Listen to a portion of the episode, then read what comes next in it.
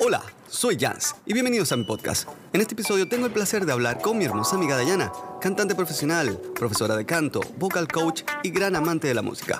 Vamos a hablar un poco de todo sobre sus proyectos y desarrollo en el mundo de la música y el canto, su experiencia dando clases, cosas que ha aprendido en el camino, conciertos en vivos a través de YouTube y otras cositas más. Y bueno, sin más vueltas.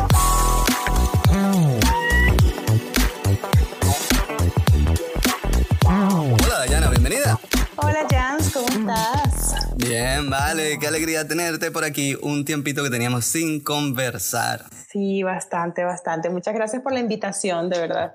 No, gracias a ti por aceptar, por dedicarme un poquito de tu tiempo. Entonces, bueno, mira, a mí me gusta siempre saltar al grano, siempre lo digo. Cuéntame de ti, ¿cómo comenzaste en el mundo de la música? Mira, a nivel de, de lo que es canto y pues desde pequeñita, siempre, siempre, o sea, hay fotos mías desde, desde los dos años cantando con una perinola, ¿ok? Como micrófono. Imagínate, esa foto está por ahí. Yo chiquitica, este, con, con mi que micrófono y una perinola. Eh, siempre, siempre me ha gustado y recuerdo de que, siempre estaba cantando, ¿no? Que si en la, en la fila del, del, recreo para entrar al salón iba yo cantando todo el tiempo, o sea, siempre, siempre, siempre estuve cantando, siempre me llamó la atención. Pero curiosamente llegó un punto en que yo quería tocar guitarra, quería ser guitarrista, o sea, me llamaba muchísimo la atención cuando veía um, a guitarristas haciendo su ejecución en la guitarra y yo decía, wow, qué increíble. Entonces, nada, obviamente como la guitarra no la tenía, pues cantaba, ¿no? Algo con la música tenía que hacer cuando estaba así pequeña. Entonces empecé sin querer, queriendo eh, a participar en corales, eh, actividades de ese estilo. Ya cuando estaba más grandecita, empecé a estudiar guitarra. Eh, estuve dos años estudiando guitarra. La verdad, preferí ser cantante porque la guitarra no se me da. de hecho, mi profesor de guitarra fue muy gracioso, pero yo tenía ya seis meses este, viendo mis clases y estaba muy, muy fiebrúa, ¿sabes? Muy entusiasmada. Y entonces uh -huh. yo hacía, estudiaba, hacía todas las tareas y llegaba entonces, te, te veía clase los sábados. Llegaba el sábado y toda contenta, profe, mire lo que saqué, plin, plin, plin, como podía ir, ¿no? Toda emocionada. Y un buen día, uno de esos sábados, llego y le digo, profe, mira esto, y me puse a tocar una canción de Shakira y a cantarla. Entonces cuando arranco yo, me gasté yo la vida devorando.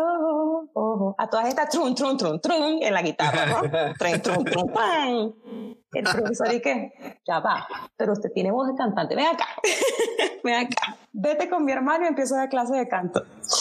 Y así empecé a meterme más en lo que era la parte de cantar, ¿no? Entonces, claro, con lo poquito que hacía de guitarra, uh -huh. me acompañaba cantando y bueno, por ahí empecé, formé un, un dúo con un guitarrista que por supuesto sí sabía tocar bien, yo solamente hacía la parte, la base rítmica y por supuesto que bueno, que la manito no me daba, entonces me ayudaba mucho con capotraste y tal. Este chico me ayudaba muchísimo, pero de ahí me di cuenta que, que mi pasión era estar cantando, ¿no? Entonces, soy diseñadora gráfica también y bueno, yo tenía mi trabajo como diseñadora gráfica, todo el asunto y tal, pero después ingresé a una academia y había la posibilidad de al momento de graduarte de esa academia hacer el curso de profesores. Y dije, ok, esto me llama mucho la atención. Y decidí anotarme en el curso, pues lo aprobé. Éramos ocho participantes y aprobamos dos que empezamos a trabajar directamente allí. Fue demasiado genial. Después las otras chicas se fueron incorporando como que como que una rivalidad del curso. En total que éramos un equipo súper chévere. Y desde ahí empecé, o sea, hace 14 años empecé yo a dar clases de canto. Hace 14 años empezaste. 14 años empecé yo a dar clases de canto. Y mira, hay una diferencia entre ser vocal coach y ser profesor de canto. Sí, son dos cosas totalmente diferentes. Muy bien, explícanos a todos qué es eso. Muy bien, el profesor de canto se encarga de enseñarte a cantar desde cero.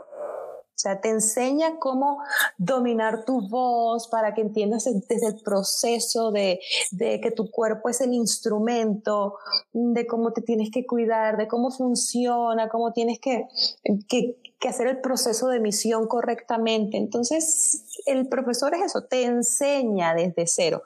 El coach lo que hace es literalmente irte guiando. O sea, el coach toma una persona que ya canta, que ya tiene habilidades, y lo que hace es mantenerlo en entrenamiento, mantenerlo, como decir, fitness en el canto. Esto es muy gracioso, me lo dijo una alumna el otro día y me quería orinar de la risa, porque yo le decía, es que tienes que entrenar todos los días, y me dice, profe, si sigo así voy a hacer fitness en el canto.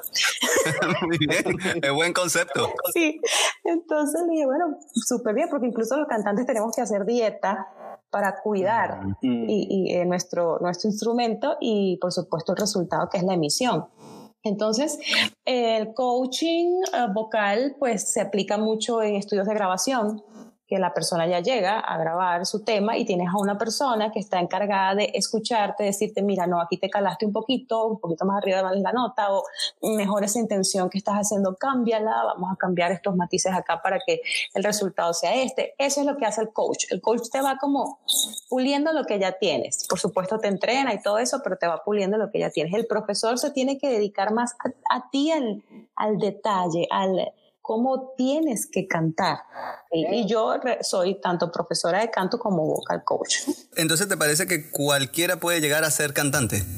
Bueno, tanto como que cualquiera, cualquiera, cualquiera, cualquiera. o sea, tienen sus cosas. Y principalmente, ya con el hecho de que tú puedas emitir sonido, hay gran porcentaje de probabilidades de que tú puedas cantar. Pero hay otros aspectos que son importantes que hay que tomar en cuenta. El primero es que estés totalmente sano en tu instrumento vocal. Si tienes alguna anomalía en tus cuerdas vocales, bien sea congénita, bien sea porque tienes nódulos o alguna cuestión, ya eso sería el primer impedimento. ¿ok? Eh, en caso de nódulos, pólipos y todo eso, eso bueno, es tratable con, con cirugía, terapia, etcétera. Si ya es una anomalía ya física, que de repente la, tienes alguna cuerda vocal más grande que otra o con no buena movilidad, que eso puede pasar, entonces ya para cantar eso sería súper complicado. De hecho, en algún momento tuve una alumna que su médico le había dicho que nunca iba a poder cantar y ella después de como de dos años de ver clases y viendo clases lograba afinar, pero sí tenía momentos donde la voz no, no, no lograba hacer los sonidos correctos pues porque ya, ya físicamente había una cuestión ahí que se lo estaba impidiendo. La, el otro factor es de repente, si tienes eh, algún tema con lo que es la nariz, los resonadores, el tabique, todo ese tipo de cosas, o sea, toda esa área si está obstruida, el sonido por supuesto, por supuesto no va a ser bueno. Tengo un amigo, él es guitarrista, por cierto, con el que trabajé a principios de este año, y él le encanta cantar, le fascina, pero no tiene la voz. Y es que él tiene una desviación en la nariz que hace que de hecho su voz hablada sea como esto.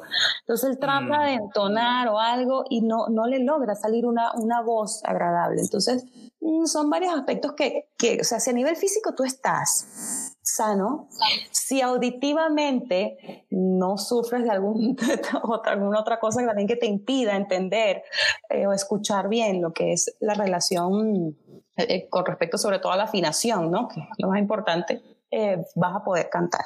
Hay personas que se les hace mucho más fácil y más rápido que a otras. Pero, como te digo, yo no digo que 100% todo el que hable cante. No, lleva un proceso. Si lo puedes desarrollar, si te gusta, lo puedes, puedes este, lograr algo, un resultado bastante óptimo pero hay personas que evidentemente tienen como que ese plus al que se le hace más fácil.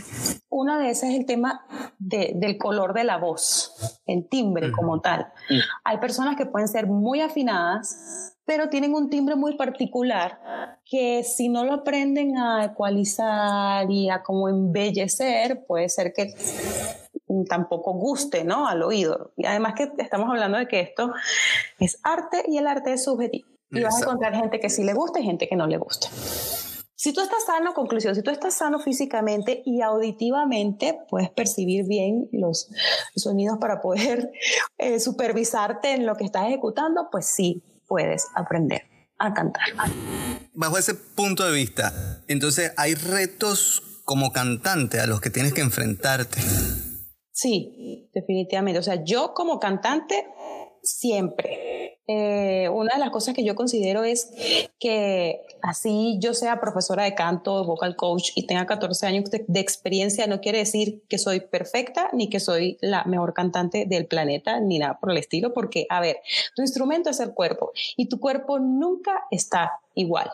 Entonces, eh, a las mujeres, de hecho, cada vez que estamos en esos días donde nos sentimos más mujer, okay. eh, el cuerpo no reacciona igual para cantar. O sea, la voz se ve afectada. Entonces, mensualmente tienes que lidiar con eso. o sea, mensualmente. Además, el ánimo si estás estresado, si estás muy cansado, si estás muy preocupado, todo ese tipo de cosas afectan a tu cuerpo, tu energía. Y como tu cuerpo es el instrumento, evidentemente la ejecución en el canto va a ser, se va a ver afectada. Entonces, hay que estar conscientes de eso y que cada día uno tiene la oportunidad de aprender de aprender cosas nuevas, de descubrir que eres capaz de hacer cosas nuevas con tu voz. Entonces, para mí, desde mi punto de vista, como yo como cantante, pues siempre. Que tú me digas de repente, bueno, hay algún alumno que te haya tocado así, que tú dices, wow, qué difícil trabajarlo, porque, o sea, sí he tenido. También he visto cómo evolucionan. Y te puedo decir que tengo una alumna que ya tiene cuatro meses viendo clases y el primer día de clases, o sea, le puse una escala para hacer un ejercicio y, o sea, no entonaba nada, nada, nada, o sea, ni una sola nota. Y cuando se acabó el ejercicio, me preguntó, pero eso siempre fue la misma nota, ¿verdad? O sea, eso no cambió. Y era una escala uh. ascendente. Uh. o sea, tú como músico jazz te imaginarás cómo, o sea, yo me imagino tu cara ahorita, fue así como que, ¿eh? Sí. Entonces ahí wow, aquí hay un trabajo auditivo grande que hacer porque ella no reconocía los cambios de la escala que iba subiendo, una escala de quintas ascendente, y cada vez que cambiaba era medio tono más arriba, medio tono más arriba, medio tono más arriba, y ella nunca sintió la diferencia. Entonces tú dices, ok, aquí hay que trabajar el oído, empezar por ahí. Y te quiero explicar que esta chica hoy en día yo le doy las notas de la melodía de, en el piano de lo que va a cantar y ella las toca y las entona. Está cantando bello. Y ella reconoce ya cuando se desafina, ella me dice, esto no lo estoy haciendo bien, así era por aquí, o sea, bárbaro.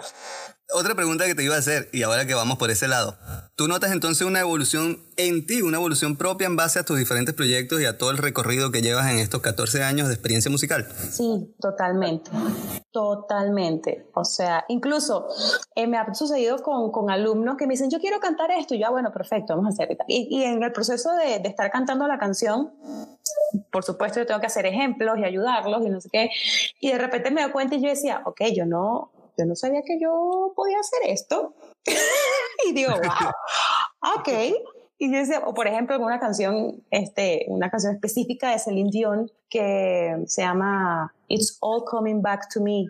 Esa canción siempre me ha gustado, la he escuchado muchísimo. Imagínate, yo con mis 17 años, yo escuchando a Celine Dion así, la, la, la, sin, por supuesto, en esa época yo dudo mucho que haya logrado entonar algo bien, no lo sé, pero todo ese tipo de canción que es muy difícil. Y trabajando con, con una chica en clases que le estaba dando el ejemplo, cómo tenía que sonar, ella me dijo, wow, pero profe, deberías cantarla porque te queda increíble. Y yo le dije, yo no puedo, o sea, siempre le tuve respeto a esa canción.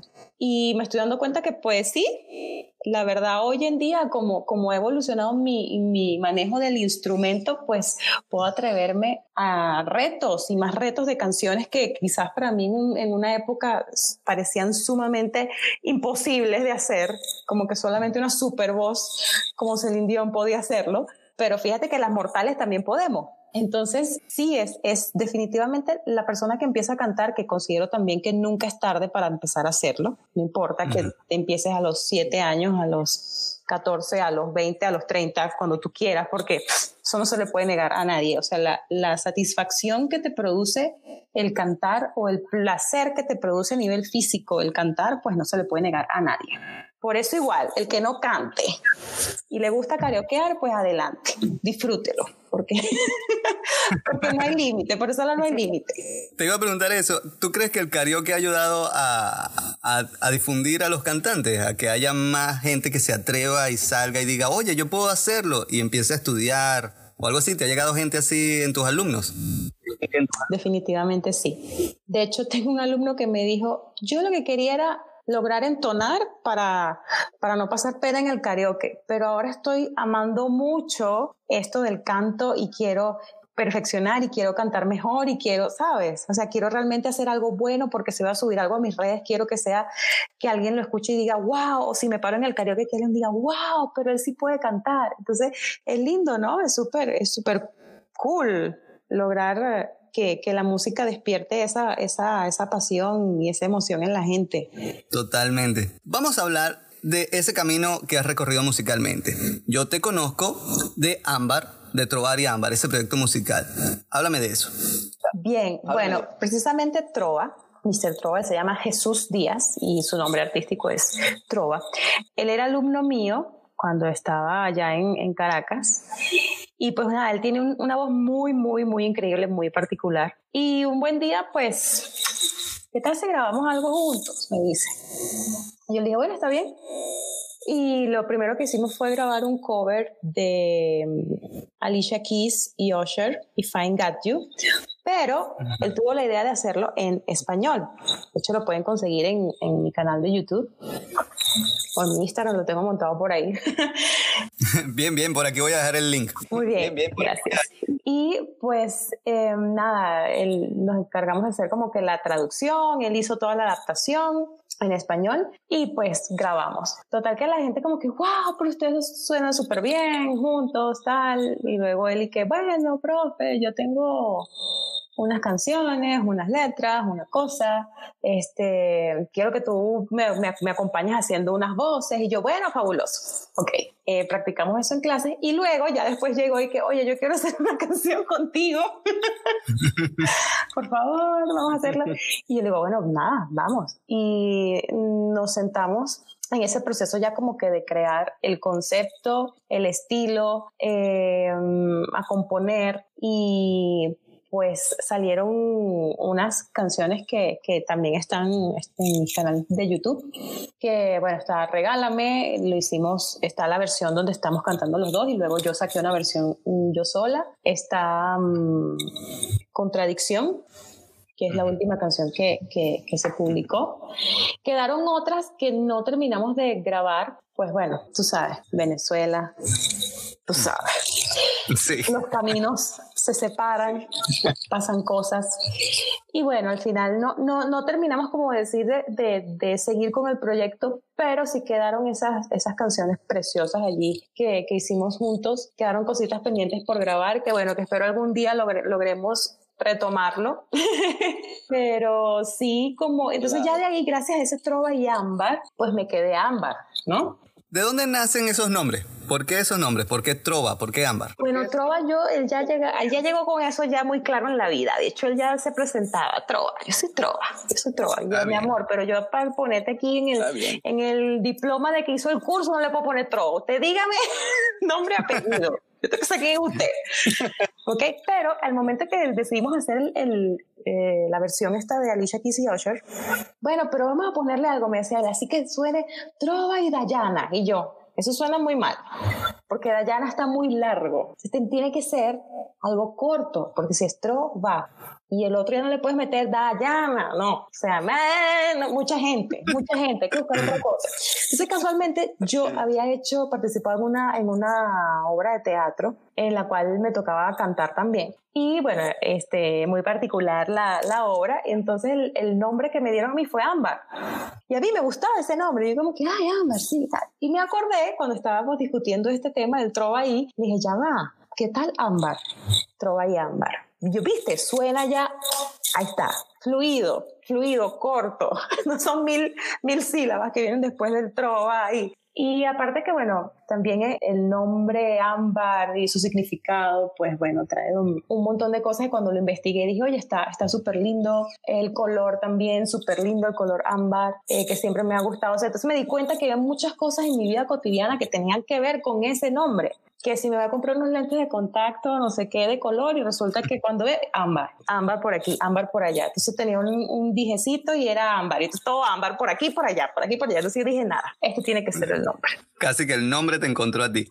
Mira, también tienes experiencia como cantante en cruceros. Cuéntanos una anécdota que recuerdes con mucho cariño, una que sea divertida y una mala.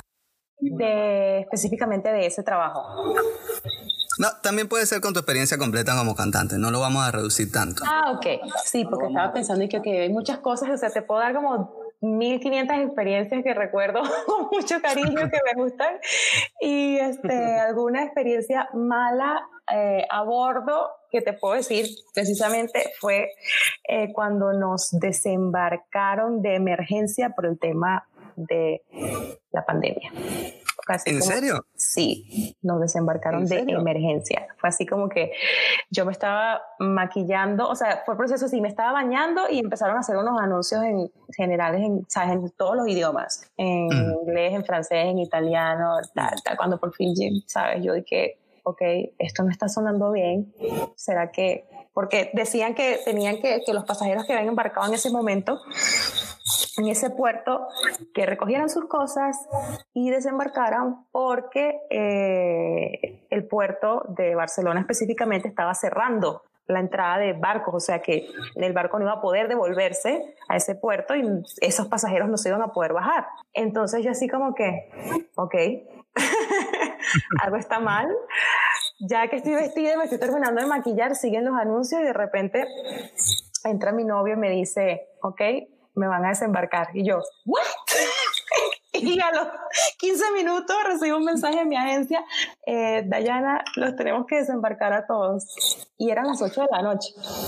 Y yo dije, ¿what? Entonces, o sea, fue muy, fue muy traumático así y ya al día siguiente todo el mundo out, porque estaban cerrando los puertos y la idea era evitar que los extranjeros nos quedáramos trabados ahí en Europa porque, y en el barco, porque... Claro, claro. La verdad que la agencia junto con la compañía se movieron, pero, o sea, imagínate, eh, en mi departamento, que era de la parte musical, yo en este último contrato estaba de, de jefe de músicos, entonces estaba encargada como que de, de la supervisión de, de, de ellos, ¿no? Éramos veintitantos, veinticinco aproximadamente.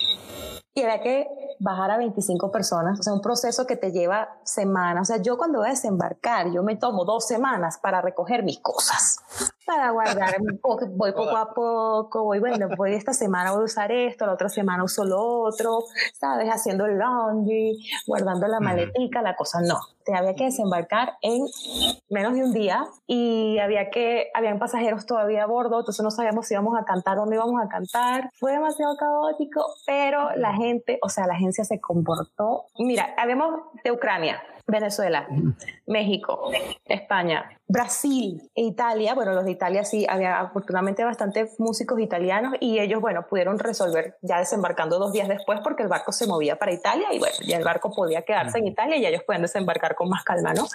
Pero imagínate, mi guitarrista era italiano y yo este, venía para México. Entonces, ¿cómo se quedaba él y con quién cantaba si el hombre no canta? Todas las bandas como que se, se disolvieron porque eh, todos estábamos, ¿sabes? Mezclados en las nacionalidades. Entonces, no había manera como que de, de cubrir las posiciones. No, eso fue demasiado desastre. Como una escena apocalíptica. Total, total. Todo el mundo haciendo las maletas, recogiendo las cosas, corriendo por aquí, corriendo por allá. Fue algo complicado. Pero afortunadamente, por supuesto, todo, todo salió bien porque todo el proceso de, desembarque por ese lado, en ese barco específicamente, eh, y la mayoría, ¿no? Nos fue, nos fue bastante bien para el tema del desembarque. Así que bueno, los artistas nos manejan diferentes agencias, entonces cada agencia tiene su manera de trabajar, también el tema de en dónde se encontraban, nosotros tuvimos la suerte que, o sea, o sea, nos pudieron bajar antes, ¿no? Porque como estaba en Europa, los casos en Europa estaban más fuertes, teníamos que salir antes. En cambio, en el Caribe la cosa estaba más suave. Tardaron un poquito más como que en, empezar el tema del desembarque y Venezuela cerró las puertas y chao. Ah, esa fue la mala o la fea. Sí, la, fea, sí, la, así como que run for sí. Vamos con una divertida. Vamos a animar esto porque ese tema se puso complicado. El tema estuvo un poco heavy. Mira, no, bueno, de cosas divertidas que me hayan pasado eh, cantando, pues tengo un montón. Tengo un montón. O sea, desde empezar a cantar eh, una canción creyendo que era otra. sea, que tú a mitad de camino te acomodas y que, ok, no era esto. este, como ha habido de repente que algún pasajero o algún espectador este, está tan emocionado con la canción que, bueno, se para y te quita el micrófono y canta él, pues. Así, fabulosamente. conozco muy bien. sí, conozco muy bien esos casos. Sí, y uno sonriendo y que. conozco muy bien esos casos. Hasta que llega otra persona como que, amigo, por favor, permítame, este, devuelva el micrófono a la señorita, gracias, es tan amable. Eh, no, no, no, o sea, anécdotas divertidas hay muchísimas muchísimas, muchísimas. Lo mejor de todo, o sea, una de las cosas más graciosas que me ha pasado es tipo, eh, yo me aprendí a decir en el barco eh, cómo despedir el set en diferentes idiomas. Entonces, bueno, yo, bueno, español, obvio, ya sé cómo, no improviso en inglés, bueno, me defiendo, chévere, pero me lo tuve que aprender en italiano y en francés. Entonces yo, ¿sabes? Yo practicaba mi asunto y claro, si lo hacía todos los días, pues ya la pronunciación me salía bastante fluida y lo mejor de todo fue que yo, bueno, termino de decir mi asunto y se me acerca una señora hablando en francés y yo, oh. Y yo, mm, eh, eh, auxilio, ni cómo decirle que no hablaba francés. O sea, ay, no, qué vergüenza, me mucha pena. Y yo, eh, excusez-moi, je ne parle pas francés, creo que se dice así. Y se me quedó viendo así como que, ok, qué estafa, porque te creí. Oye, pero está, está bueno porque significa que pronunciaste todo lo que tenías que decir bien. Me sentí bien en ese momento, pero, o sea, súper frustrada porque no le, podía ni, no le podía ni entender. Ay, no, no, no, no, no, fue muy gracioso. Pero bueno, la señora súper linda. Igual porque ella lo que me quería era como decir que su, que su nietecito le encantaba yo. Imagínate, tenía un fan como de cuatro añitos. Mm un niñito de lo más cuchi y entonces este, su esposo, el esposo de la señora, me, empezó como a, a, tratar de explicar en inglés cuál era la situación y es que ellos tenían que pasar todas las noches a verme porque el niñito se los pedía que él quería ver a la muchacha, que él quería ir a ver a la muchacha de, del salón, que él quería ver, entonces tenían que ir, y lo peor era que yo lo saludaba y el niñito se escondía. Me daba demasiada risa, era demasiado cuchi, porque, o sea, claro, ellos, ellos como que me hacían señas, mira, estamos aquí, entonces yo lo saludaba y el niñito se escondía debajo de la silla, debajo de la mesa y se mataban de risa y tal. Yo no entendía hasta que, bueno, me fueron a hablar en francés gracias a mi, mi, genial pronunciación de mi, de mi corte de break. y bueno, me terminaron explicando que era eso, que todos los días ellos tenían que pasar porque el niño se los pedía. Eh, y, y, o sea, es hermoso conocer gente de, de, de otros países que llegan y te felicitan en su idioma y uno no entiende nada o tratan de, de explicarte en, en inglés o, o, en español lo que conozcan, decirte que, que les gusta tu trabajo, que, que están muy contentos o, o complacidos con, con, con, lo que hiciste, ¿no? Y eso es súper gratificante, eso es súper, súper, súper bonito. Qué lindo. Entonces, eso te permitió conocer otros países y otras culturas, ¿verdad? Bueno, a mí hasta el momento he estado en el Mediterráneo, ¿no? Entonces, estado entre Italia, España, Francia y Malta. Ok. Actualmente haciendo ese, recorrido en los contratos que, que he hecho. Y pues sí, eh, increíble poder, sabes, ver, ver de cerca a, a claro, igual te vas en un, estás en un puerto donde por supuesto hay un montón de cruceros llegando y por supuesto vas a ver mucho turista, uh -huh. más que el, el nativo, ¿no? De allí. Pero donde conoces mejor la cultura de la persona es a bordo, porque tienes crew members, o sea, tripulantes que son de otros países. Entonces, aprendí, de hecho, aprendí algo de italiano por, por compañeros de italianos, este, imagínate, gente de, de, Sudáfrica, de la India, de Marruecos, eh, en lo que son argentinos, este, mexicanos, hondureños, nos sentábamos un ratito en una mesa a hablar y, o sea, teníamos que parar la conversación porque no nos entendíamos y estábamos hablando español. Porque lo sí. que yo decía, o sea, lo que para mí era, significaba una palabra, pues para el de Argentina significaba otra y para el de Colombia significaba otra y para el otro otra. Entonces, no, súper divertido. ¿Y qué cultura te pareció más impresionante entre esas que pudiste llegar a conocer un poquito más? Mira, realmente em, lo que son los filipinos, los samuanos, eh, son los que como que representaban un poco más de su, de su, de su cultura, ¿no? Por ejemplo, eh, se hizo un, talent show donde participaban, por supuesto, los crew members que no eran artistas, porque obvio, si ya el cantante ya canta aquí, ¿para qué los va a poner a cantar otra vez? Entonces tú veías lo que eran los amados a los bomberos del barco, se hacían este baile típico de, de, de, ellos con un vestuario, es una cosa, es increíble. Yo decía, wow, mira qué emoción, me encanta. Este, y de hecho, yo había un samuano que se parecía mucho a Maui, el de Moana. Ajá. Y todo tatuado y todo, igualito, era igualito. Yo lo veía, yo decía, uy, ahí va Maui. Pero claro, son, son enormes, por supuesto, me da, me da como pena hablarles, ¿no? Pero eh, increíble, también, también el barco respetaban mucho eh, que el crew member eh, celebrara sus como días, ¿no? Importantes para ellos, o sea, algún, alguna fecha quizás patria o algo así, que se celebrara algo que era importante para, para ellos, ¿no? Entonces hacían comidas entonces hoy se celebra el día de la independencia, no sé qué, no sé cuánto, la, la, la. Y hacían sus comidas con su música típica y también su, em, ¿sabes? Preparaban estas comidas así que tú estabas totalmente invitado a probar y a ver, igual los de Brasil y tal. Mi amor, Venezuela no hizo nunca nada, porque además que éramos como cuatro gatos venezolanos nada más.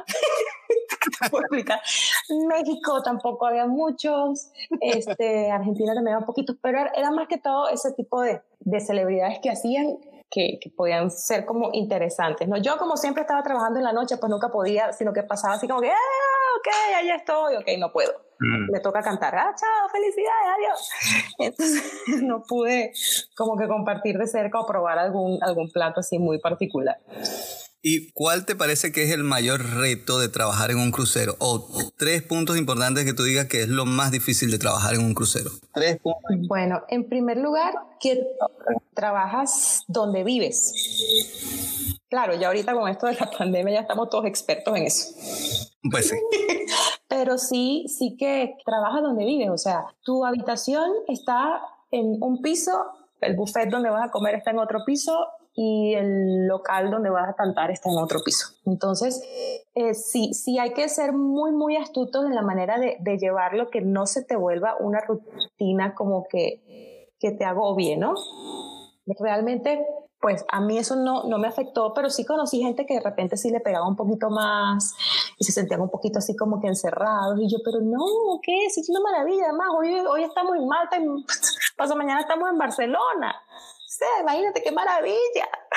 o sea, y nosotros como cantantes nos podemos bajar del barco em, en nuestras horas libres, o sea, todos los músicos tenemos la, esa, esa, ese privilegio, así que si eres bien astuto lo puedes llevar bastante bien, ¿ok? Bastante, bastante, bastante bien. Y puedes pasar esos seis meses a bordo sin que te afecte eh, emocionalmente el hecho de cantar, por ejemplo, en mi caso, y igual para los músicos, pues cantar o tocar todos los días porque recordemos que nuestro cuerpo viene siendo un instrumento y sobre todo los cantantes somos muy mm, delicados, pues, sabes, cantas cuatro horas hoy, cada cuatro horas mañana, cuatro horas pasado, vas bien así, van dos meses, y va, pero ya llega un punto en que por un resfrío o por alguna cuestión eh, se te ve la voz afectada y, sabes, si bien te pueden dar tu día libre, pues tampoco la idea es estar de reposo mucho tiempo, ¿no? Porque eh, te asignan un salón o sea, entonces tú tienes que, que, que, estar presente, ¿no? Para hacer el, el, trabajo. Entonces, por lo menos en mi caso, yo me pongo súper, súper, súper, súper, súper fastidiosa eh, en, en, cuidarme mucho, en si está haciendo mucho frío, no me bajo del barco, o si me tengo que bajar, me abrigo demasiado. Eh, ¿Sabes? Eh, buscando la manera de, de, de rendir para cumplir con tu objetivo, que es trabajar todos los días. Pero sí, ese, ese es uno de los puntos quizás que puede ser difícil pero hay que aprenderlo a manejar y es que trabajas todos los días, todos los días. O sea, tu contrato dura seis meses y seis meses estás trabajando a diario. No hay día libre y eso es una condición pues que uno, que uno sabe que es así, uno lo acepta porque el barco no para, no pare, sigue, sigue, no pare. El barco está andando y tú no te puedes decir, ay no, yo, yo estoy de descanso, ajá, y el salón, ¿quién lo atiende? Ajá, Gasparín. Qué fuerte, qué interesante también conocer todo eso. Ahora que estamos entonces en ese punto también, ¿tienes alguna canción que detestes por tanto cantarla allí? No me vas a creer. Despacito. Uy, ¿porque te la pedían? Porque, o porque... o sea, porque había que cantarla Porque sí te la sí. pedí. Chamo, o tú porque- cantas despacito y toda esa gente es... ¡uh! O sea, yo cantaba despacito todos los días, hasta el último Oh. contrato, que era un contrato que era acústico. Entonces yo dije, me libré. Me libré más nunca despacito. Y muérete que la hemos tenido que cantar dos veces. Durante ese contrato la tuvimos que hacer dos veces porque no la pidieron. Uy, Y yo decía, ok, no puede ser despacito. Yo así como que, ni siquiera la tuvimos que enseñar al guitarrista yo, porque él también en otros contratos le había, le había tocado hacer despacito. O sea, ya todos nos sabemos despacito. O sea, los que trabajamos así a bordo, ya, pero despacito, ajá, sí, dale, ¿qué tonalidad aquí? Dale, dale, dale, ¿qué sabes? Despacito. O sea, te lo juro que por tres contratos seguidos la canté todos los días. Qué horror.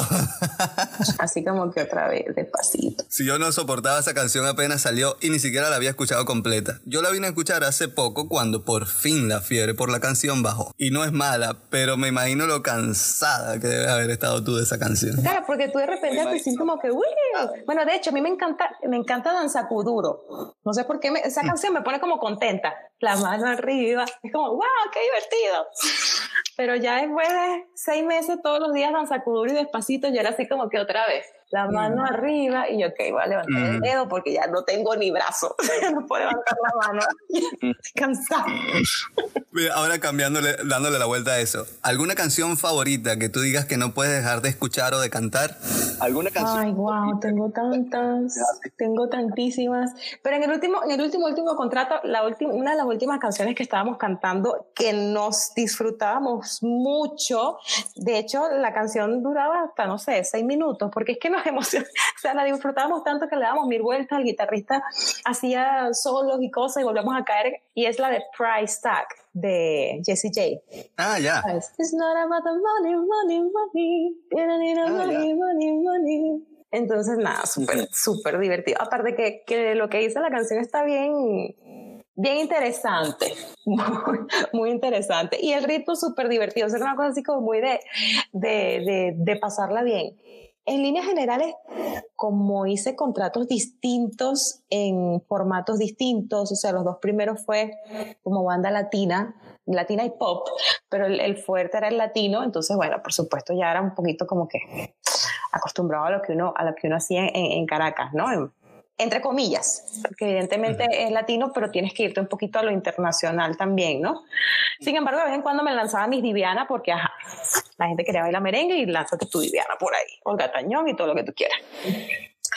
Pero también mm, ya después para el segundo contrato, ya mi jefe, eh, el de la compañía, me había comentado que teníamos que incluir canciones en francés, italiano y portugués. Y así fue. Entonces, una canción que me encanta en portugués se llama Sozinho, es de Caetano Veloso y me encanta esa canción, o sea, me encanta, es una cosa que me fascina cantarla. Otra canción que me gusta muchísimo cantar es La Bien Rose, que es en francés. Eh, por supuesto la practiqué muchísimo, tengo que practicarla otra vez para recuperar la, la pronunciación, pero también me trajo momentos bonitos porque hubo, hubo pues franceses que se levantaban a, a- a bailarla y aplaudían y era así como que, oh, bien, lo estoy haciendo bien, qué emoción, les gusta, o sea, porque sabes, tú también como que transmites, si te gusta, pues a ellos les gusta también. Exacto. Y de algunas canciones en italiano también, hay una que se llama Exacto. E penso a te y esa la canté ya después en otro contrato, o sea, sí, sí he ido como que variando y en cada contrato me encontré con algunas canciones en específicos que me, con las que me conectaba mucho. Volviendo al tema de Despacito. ¿Consideras que hay algún mal género o que hay música mala? Mira, yo te voy a explicar una cosa muy importante. de, debido a, de, de mi percepción. Hace, hace rato te comenté que el arte, la música es arte y el arte es subjetivo y que evidentemente van a haber cosas que te, a unas personas les van a gustar y a otras personas no. A mí en particular, el reggaetón, lo que no me gusta, y me disculpan los este, famosos representantes del reggaetón, es que hay unas letras que de verdad, o sea, de verdad, de verdad, de verdad, no, no, no, hay, no, hay por qué hacer, le tanto. Pero si tú quitas esas letras y dejas el beat, y dejas la melodía, o sea, es súper atractivo para el oído. De hecho, hay una explicación que me dieron hace tiempo y es que el beat del reggaetón básico es como, como sentir los latidos del corazón. Y entonces llega un punto que por eso es que te termina como que tú, ¿sabes? Te termina como que llamando, porque el ritmo está interesante. O sea, hey, si estás en fiesta y no sé qué, te ponen reggaetón, pues yo me pongo a brincar y bailar porque sí, porque el ritmo al final este, me gusta, ¿no? Sí te puedo decir que me puede gustar el ritmo. Que yo sea de esas personas que vive escuchando reggaetón todo el día, no. O sea, realmente no. Pero sí hay canciones que simplemente melódicamente y, musicalmente te pueden, te pueden llevar. O sea, que te diga yo qué género de repente no me gusta mucho, que no soy muy fan, em, porque quizás melódicamente no me llama la atención, pero ya lo estoy hasta entendiendo, es banda, que es muy común acá en México. Fíjate que ya de tanto escucharlo, pues ya simplemente uno te va, te va familiarizando. O sea, cuando tú entiendes que la música es arte, Simplemente tienes que aprender como que lo, lo, lo, que tiene cada, cada género musical. O sea, yo, por ejemplo, metal y ese tipo de, de, rock pesado, pues no es un tipo de música que yo escucho. Pero sí sé que hay canciones que son, que tú dices, wow, esto, esto, esto tiene. O sea, yo pienso que todo género musical tiene su mérito apartando lo de, o sea, tanto letras como que córtate el cuello y, sabes, explótate el cerebro, mm. o que si a ti no te el culo, ese tipo de cosas, este, no, o sea, a mí no me gusta. o sea, como que esas letras así tú porque estamos muy jalados por los cabellos. Hablando de esos cantantes y de esas letras, ¿qué opinas del autotune? Eso es la peor flojera para, para afinar en la vida. Aparte que, bueno, te, te pone un efecto, ¿no? Tan, tú sabes, como particular en la voz que no se escucha natural. O sea, sí, realmente eso no me, no me llama la, la atención, no me gusta. O sea, y pero bueno, está, está como de, de, moda ahorita, está muy in. Sí. No soy fan del autotune y además que como te digo, o sea, pana, sí. hay, que, hay que tenerle más cariño a la afinación. ¿Tú crees que el autotune, por lo menos actualmente, esté matando un poco el arte de cantar? No sé hasta dónde irá a llegar. esto, ¿no? Porque afortunadamente todavía puedo ver que hay cantantes que, que son cantantes, ¿no? Que se preocupan por, por, por realmente ejecutar eh, mm, melodías que suenen, que suenen bien, que suenen bonito. Em, pero, no, como te dije hace ratito, no soy fan del autotune, no me gusta tampoco, dependiendo de, de, de, la cantidad que uses o el efecto que le pongas, tampoco soy experta en, en esos términos de edición de audio pero sí no soy fan del autotune. O sea, como te digo, o sea, imagínate, gente como eh, la época de los Beatles, eh, Freddie Mercury, que cantaban, o sea, en esa época no había quien le hiciera truquitos de afinancia. de afinación o algo así este, en estudio y, ¿sabes? Puro gañote 100%. Puro gañote 100%. Eh, extraño esa, esa época donde habían esos intérpretes así tan, tan increíbles como, como ellos, super voces. Sí, totalmente trascendentes. Hablando de eso, ¿qué diferencias notas tú en la música de hace 10 años, de cuando empezaste, de hace 5 años? ¿Te parece que hay algo sustancial que divida diferentes épocas en estos últimos eh, 14 años? Bueno, sí. Fíjate que el tema del... O sea, en sí la música popular, ¿no? Porque obviamente hay representantes de, de, de cada género, ¿no? Pero lo que es la música popular, como ahí entra muchas cosas, Tú hace o sea, años atrás, pues la música popular lo que estaba de moda quizás eran más el, eh, baladas pop y tal, pero llegó un punto en que empezó eh, en el auge el mismo reggaetón. Y tenemos muchos años, muchos años donde el reggaetón a, o sea, o sea empezó y, y como que ha empezado como, como, a, como a crecer más. Y no, y fíjate que ahorita muchos artistas que antes hacían balada pop, ahorita hacen como que baladitas reggaetón. Sí.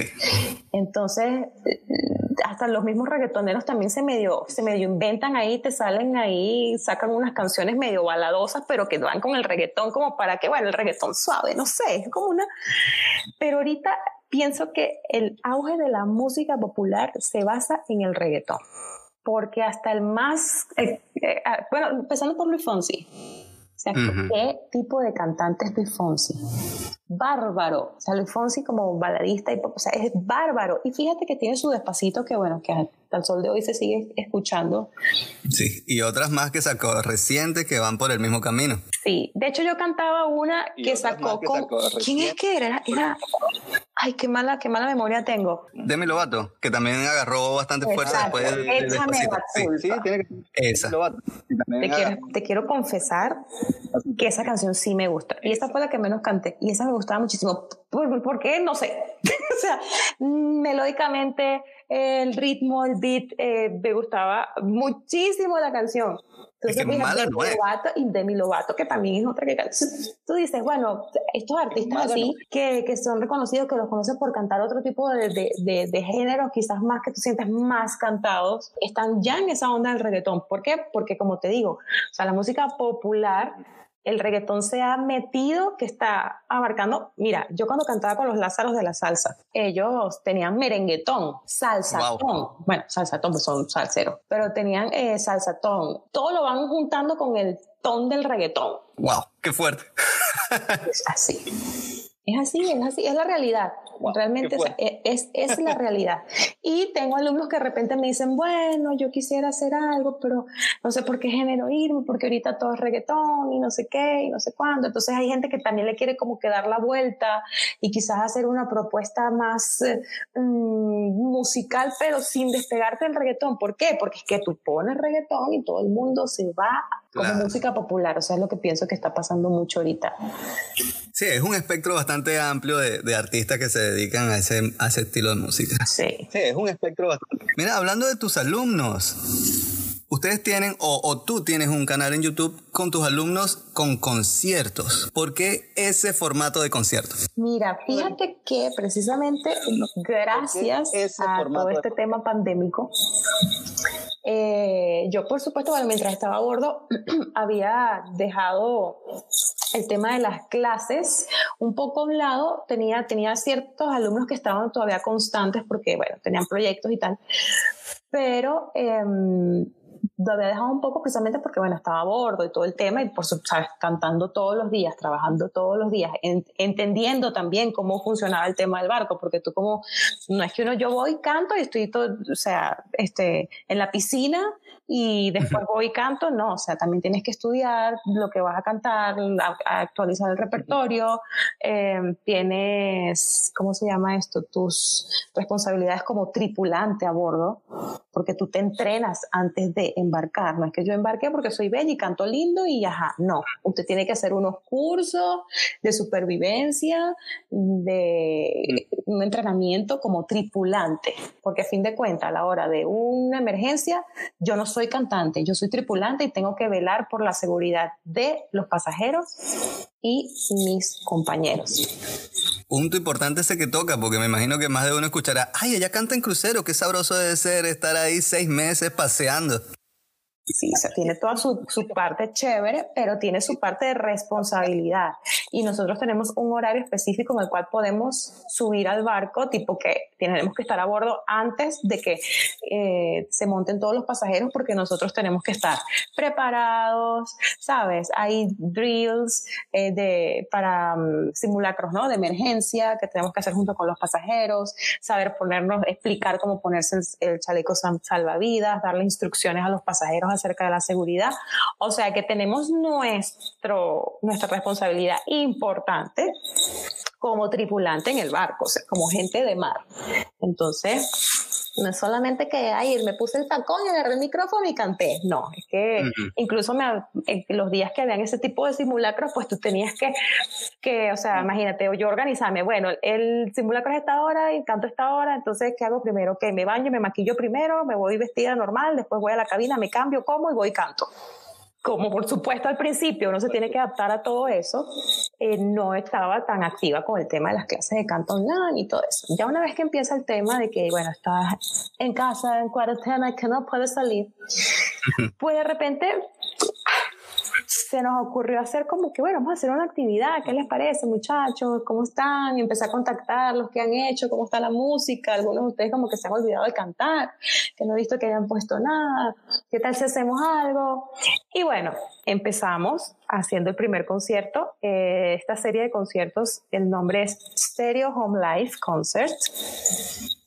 Y pues del, del, primer concierto que hicimos, que fue algo así como muy espontáneo, tipo, bueno, cada quien graba este, su canción en casa, ¿no? O sea, porque era o evidentemente, primero queremos hacerlo por Zoom.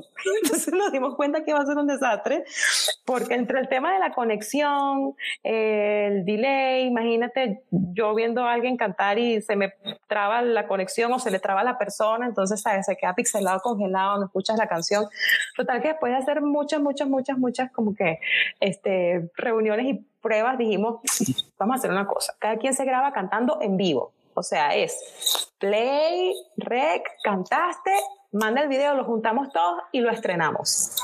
De manera que se siente que realmente es en vivo, pero porque cantaste en vivo grabándole al teléfono, ¿no? Y entonces, este, fue súper emocionante cuando lo estrenamos el primero, porque era realmente sentir que estabas presentándote en vivo, ¿no? Porque, bueno, cantaste tu canción y ahí se mandó, así quedó, así está. Y nos encantó, o sea, quedamos como que súper contentos, la gente estaba muy emocionada, eh, ellos sobre todo se sintieron súper como que reactivados, motivados. Sabes que la música es de verdad que es medicina para, para el cuerpo y para el alma. Entonces, nada, empezamos eh, como que a tener más ideas. Ok, ¿qué hacemos para el próximo? Bueno, vamos a hacer tal cosa. Empezamos y hicimos el siguiente, fue el de Disney. Y bueno, ahí nos procuramos, em, ya nos formalizamos un poquito más porque tengo dos alumnos, dos de los alumnos que, que, me apoyaron en el tema de lo que era la parte gráfica y la parte de edición de video para, sabes, poder montar todo el video con, con los caracteres de los nombres y redes sociales de la, del cantante. Y bueno, total que entonces eh, eh, todo empezó a tomar como un poquito más de, de, de cuerpo, ¿no? De, de fuerza. Y todos súper motivados, practicando clases etcétera, etcétera. Y este, salió el segundo que fue de homenaje a Disney. Estos conciertos los pueden ver, están guindados en mi canal de YouTube todavía. Y bueno, una belleza, la gente súper contenta, nosotros también, yo lloré demasiado el momento del estreno, yo llorando así, yo qué bello todo, no puede ser, súper orgullosa también, ¿no? Además que tenía años que no este, escuchaba cantar a algunos de ellos y volver, sabes, reconectar con ellos, empezar a entrenar con ellos otra vez, fue demasiado hermoso. Entonces, creo que una de las cosas positivas que, que trajo en esta, esta pandemia en mi caso fue volver a conectar con, con estas personas maravillosas que todos nos conocimos, bueno, la mayoría, ¿no? Las conocimos en Caracas y entrenaban conmigo y hacían estas dinámicas, pero presencial. Nosotros hacemos conciertos también allá en vivo, en teatros y con banda en vivo, etcétera. Entonces, bueno, fue como que retomar un poquito eso y hacemos reuniones de Zoom que duraban cuatro horas Imagínate, pero era por hablar, hablando de, ¿y se acuerdan que en el concierto tal, entonces yo llegué al ensayo, hice tal cosa y la profe me iba, ah, y todos muertos de la risa. O sea, ha sido divino. Y lo más bonito también es que actualmente eh, hay un, o sea, entraron en, al, como decir, al grupo de, de participantes en estos conciertos, con, aparte de mis alumnos, eh, un chico que está en República Dominicana, que lo conozco así virtualmente, un mexicano que está en Texas y este un chico de otro de República Dominicana, son dos de República Dominicana. Entonces como que uniéndonos a pesar de las distancias gracias a la música.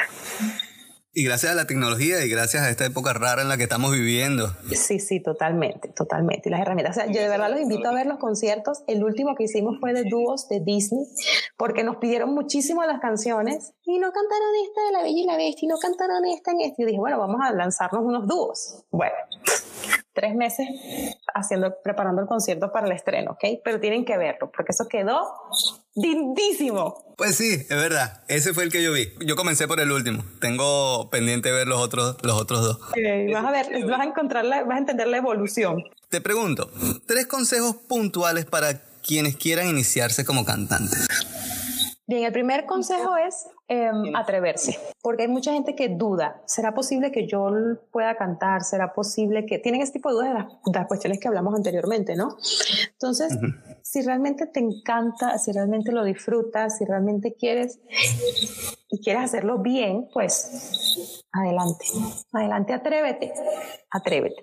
Lo segundo es yo recomiendo a todas estas personas que, que, que, inician en el canto o que están en el canto, mmm, que tienen que educarse, porque no es juego, porque tu instrumento es tu cuerpo y por un cantar sin técnica o hacer cosas que no sabes, tratar de de repente llegar a canciones que son súper complicadas sin ningún tipo de técnica o asesoría, pues te puedes lastimar también me han llegado casos así. Y lo primero que le dije fue eso, oye, no, hay que tener muchísimo cuidado. Hay mucha información también en las redes que te puede ayudar. Siempre igual yo recomiendo que tengas eh, un asesor o un coach o un profesor que te, que realmente te ayude a entender cómo funciona tu cuerpo, porque como canta David Bisbal o como canta Luis Miguel, pues ellos tienen una fisionomía particular, así como tú u, otra persona. Entonces hay que aprender a, manejar tu cuerpo como tu instrumento. Entonces sí, siempre te va a hacer falta un, profesor o un coach que de repente te, te, ayude con eso. Y el tercero, pues una vez que empiezas, ser constante y disciplinado y vas a ver la, o sea, las maravillas que vas a lograr. Te lo digo porque de mis alumnos, los que son más disciplinados y más son constantes con su entrenamiento y estudio y cuidado de, de, su voz, pues la evolución es increíble. Es increíble y ellos mismos lo sienten, lo notan y se sienten súper satisfechos y felices con eso.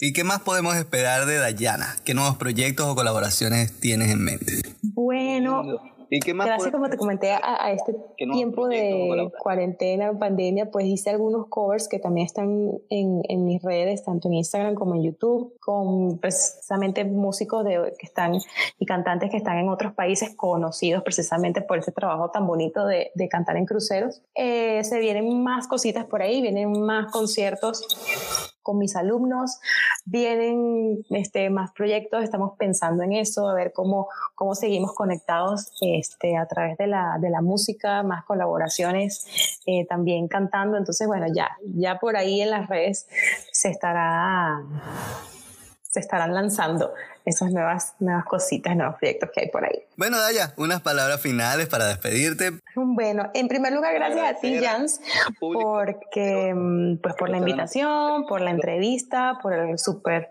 eh, agradable rato que, que, hemos pasado conversando. Pues a todas las personas que son amantes de la música y del canto, pues como digo, no se limiten, no, no, no se cohiban. Si les gusta, pues atrévanse y busquen la manera de, de, de lograrlo por que la música es, o sea, es mágica, es maravillosa y hay que disfrutarla. Así que bueno, eh, un saludo para todos. Muchísimas, muchísimas, muchísimas gracias por compartir conmigo este tiempo y bueno, abrazos, besos y gracias. Gracias a ti de verdad por aceptar mi invitación. Un abrazo enorme. gracias.